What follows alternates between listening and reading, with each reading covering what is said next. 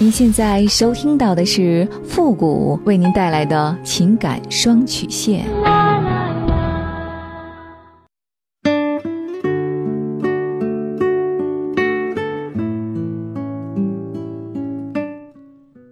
你没有主意，我可以给你；你没有方法，我可以帮你。您现在正在收听到的是由复古给您带来的情感双曲线，也就是为您解答在情感上遇到的所有的问题，包括亲情、友情和爱情。好了，那么接下来时间呢，让我们来关注一下今天的问题。这位朋友呢，他说：“傅老师你好，我今年二十六岁，我和老公结婚后呢，由于不在一个城市上班。”属于典型的周末夫妻。由于买的房子呢还要等一年才能交房，我一直住在娘家，和爸妈住在一起，所以呢他回来也就住在我们家。老公呢是政府公务员，平时呢比较忙，经常晚上值班，加上从小养成的习惯吧，个人不爱讲卫生。夏天呢，一般我们都是一天一洗澡。去婆婆家的时候呢，也不见他们晚上洗澡的，估计老公不爱讲卫生和从小的习惯也有关系。他经常到周末回来，身上味道很大，脚臭臭的。回来呢，我都是让他先洗澡，再单独泡脚，让他上班不管多晚也得洗脚。说多少次都不管用，每次回来呢，照样很臭。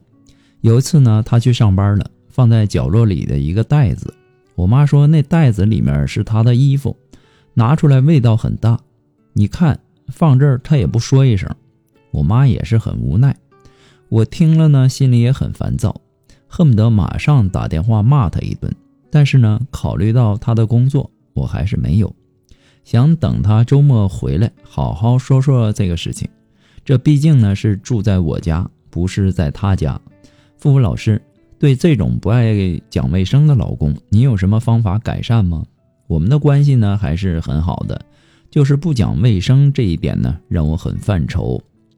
我是受我妈影响，比较爱讲卫生，受不了这样，还希望付老师能够帮我出个主意，万分感谢。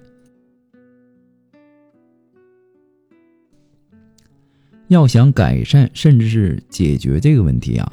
我认为你应该从几个方面入手。首先呢，你要对这个问题呢要有一个正确的认识，不是这个男人不爱干净，而是他没有养成一个好的卫生习惯，并且你也要明白，很多的习惯呢，它都是受到原生家庭的影响。如果我们非要生硬的让男人做出改变的话，那么最终的结果肯定是会适得其反的。要想让男人养成好的卫生习惯呢，你要讲究方式和方法，对他呢要学会循序渐进的引导，而不是喋喋不休的埋怨，或者说跟他讲一大堆的大道理。要求别人做出改变呢，这本身它就是一件会上瘾的事儿。比如说啊，我们今天要求男人不能乱丢袜子，男人答应了，那么明天呢，我们就会要求男人把自己的。脏衣服和袜子呢都洗了，等男人把自己的衣服、袜子都洗了之后呢，我们又会责备男人一回到家就躺尸，家务事儿呢一点都不做。这并不是说男人自己洗衣服、洗袜子承担一部分的家务是不对的，而是说我们不能拔苗助长、急于求成，一个接一个的给男人提要求。这无形当中呢，就给男人带来了一定的压力。不管是男人还是女人，承受力呢，它都是有限的。如果他在一段时间内感受到的都是压力的话，那么他的内心是很容易崩盘的。同时呢，我们也需要换位的思考的想一下。如果说一个人每天不是让你改这个，就是让你改那个，短时间之内你可能勉强能接受，但是时间长了，你也会有叛逆的心理，或者说厌烦、抵触的情绪。所以说，什么事儿呢都要讲究一个方式和方法。首先呢，嗯，你要先用到危机驱动法。打个比方说，如果说现在让你跑五公里，你肯定不愿意。可是如果我告诉你，你后面有一只老虎，那么这个时候我什么都不说，你自己就会拼命的往前跑。这就是危机感的作用。那为什么有些男人身上有很多的臭毛病，可他就是不愿意做出改变呢？很简单，就是因为他的内心没有危机感，也不知道做出改变的必要性在哪里。比如说，我们每天都可以把自己打扮的光鲜亮丽一点，跟他形成一个鲜明的对比。那这样一来呢，他自然会意识到他自己目前的形象确实有点不像样子了。另外，我们还可以在朋友圈发一些跟同事的一些合照，在这些合照当中呢，我们要重点的展示一下男同事光鲜亮丽的样子。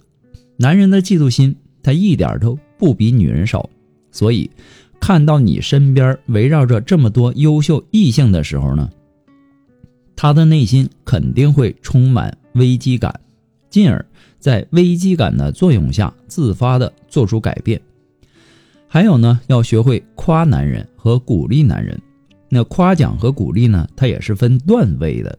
那初级的呢，就是不吝言辞的赞美。那这种夸赞呢，它的短板其实是很明显的，就是见效比较慢。所以啊，要长时间重复性的去夸，最终才能够达到你想要的结果。另外，这种直接的夸呢，也很容易会让他产生审美疲劳，而最终这种疲劳呢，会打破男人的自律性。所以，想要更好的达成你想要的结果呢，这就必须要升级夸和鼓励男人的方式。比如说，你可以在朋友圈里夸他，在你们的家庭群里夸他，在家人或者说朋友的面前夸他。那这样一来呢，他势必就会感觉到，并不是这你这一双眼睛在盯着他，周围还有很多人在看着他。有了这种感觉之后呢，他势必会变得更加自律。你也可以在他做完某项家务活的时候呢，夸他做得好，然后紧接着就问：“哎，你是怎么做到这么好的呢？”听到这句话之后啊，他内心的那种满足感。和成就感，它会油然而生。你要明白一个道理：男人需要被认可，这和女人需要哄是一个道理。不过呢，复古给您的只是个人的建议而已，仅供参考。祝您幸福。好了，那么情感双曲线呢，也是您的情绪垃圾桶。如果说你有什么情感方面的问题，不知道该怎么办，没有办法，没有方法，不知道该如何解决呢，都可以和我们取得联系。好了，那今天的节目呢，到这就和大家说再见了。我们下期节目再见。